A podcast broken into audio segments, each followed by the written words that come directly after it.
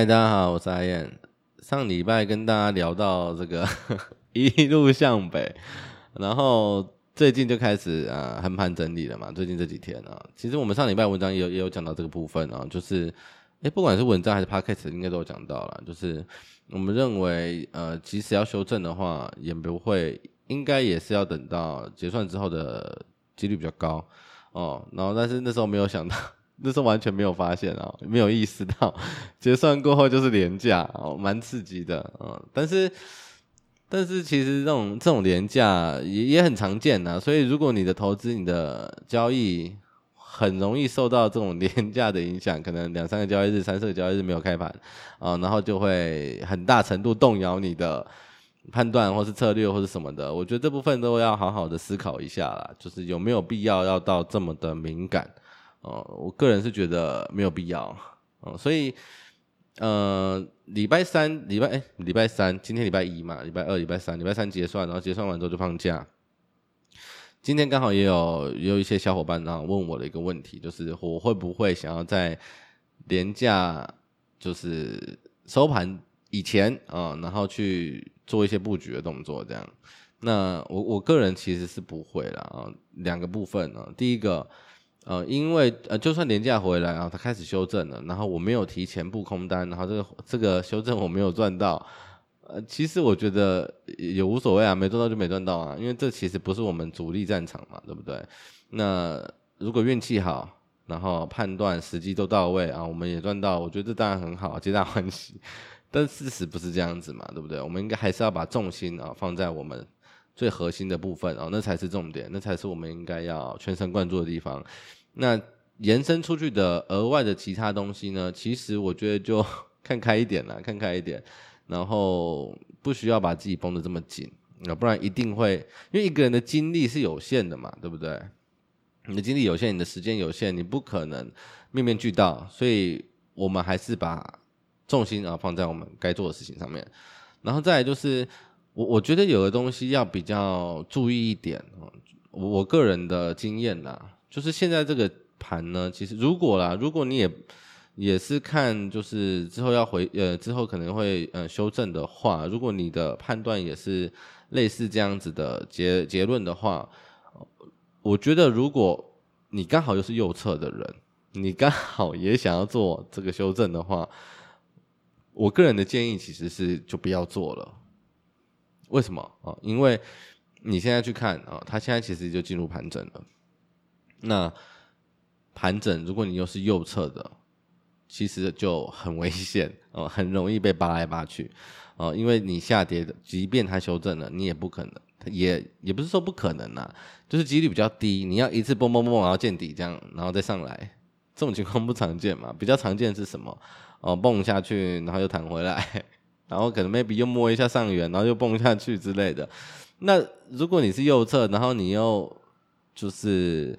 呃心态没有这么的稳的话，你就很容易被扒来扒去啊，对吧？然后就到最后关键的时候又做反了，何必呢？是不是？所以这个我觉得这个道理其实跟上礼拜讲的这个呃不太适合做短空，其实是一样道理啊，只是整体的情况刚好有点相反过来。所以啦，如果你是右侧的投资交易人，然后你想做空啊、想做这个修正的话，我我个人是建议要要好好的、谨慎的稍微推演一下，稍微考虑一下，到底能不能承担得了这个后果啊？我觉得这个蛮重要的。然后再来就是，嗯，因为我们有讲到嘛，这个我们认为比较高的几率，就算要修正，也是要到结算以后。那结算之后有礼拜四跟礼拜五，然后六日，然后再到一，我们隔了四天，然后中间有两有跨两个交易日，所以那两个交易日的盘后资料是看不到的，所以回来一回来哦，其实那个涨跌会直接体现在呃，直接体现在那个盘后资料上面，我们会少了两天的呃观察时间啊、但其实这听起来。虽然好像以每天看盘后资料的人而言呢、啊，虽然少了两天，看起来好像嗯影响不小哦，但其实不是这样子，因为这整个盘后资料的变动的情况，不会因为少了两天哦，然后就整个脱离原本我们判断的一个轨道，其实不会这样子哦，反而反而我们会加快这个加快这个进程啊。具体一点来讲，就是结算之后呢，其实通常这些盘后资料，这些我们看的这些筹码资料呢，它其实会高几率的，以历史情况而言，很多时候都会这样啊，就是结算之后呢，那几天啊，maybe 三四天，最常出生的就是那三四天，最常出现的啦，就是那三四天，它的变动幅度其实不大。那以以之前情况来讲，具体来讲，啊，比如说它结算前它的空单是高的哦，结算之后因为结算嘛，所以它的水位会掉下来，但它的空单还是正的。那结算中那几天呢，你也会看到它，呃，可能结算第一天是正的啊，减少一点点，然后呃，可能翻空一点点，然后又变正的，然后之后才会很明显的朝一个方向出来，这样，这是最常见的一个情况。所以，就算少了礼拜四、礼拜五这两天，然后到礼拜一开盘，那其实我们是不是还有呃一到两天啊，甚至一到三天的时间可以去延续我们。现在的观察啊，因为如果结算之后要修正的话，高几率其实也是走这个剧本，就是结算完，然后筹码在那那几天上上下下，然后之后才会看到明显的行情出来。那这是我觉得这是几率最高的版本。对，所以其实也不用急啦，我个人也不用急。然后总结一下，就是如果是右侧要。突破放空的话，我觉得真的要好好的想一下。我觉得，呃，嗯，很很难呐。我觉得操作难度很高哦。然后再就是，也不需要急着说，啊，连假之前，我我我懂这种感觉哦，就是连假回来啊，一开盘我就可以数钱了，多爽啊之类的哦，甚至是这个没有开盘的期间。那假设啊，比如说美股大跌好了，然后这个周末就会很开心啊，哦，我有留空单啊，然后大家一片哀嚎的时候，你可以淡定的讲一句啊，我手上有空单啊，怎么样怎么样？我我懂那种感觉，我懂那种感觉，但是其实坦白说，其实有点没必要啦，因为你来你来市场不是为了追追求这种快感的嘛，对不对？所以我觉得，如果你有这种想法的，然后你也想这么做的。可以再稍微考虑一下啊，再谨慎一点。然后最后讲一下这几天的筹码的情盘后资料的情况了。嗯、以今天以上一次录完 Podcast 发文完，然后到今天来说，其实呃，我们我们现在回头看，很明显这几天都在盘整。那从筹码情况来看，其实也看得出来，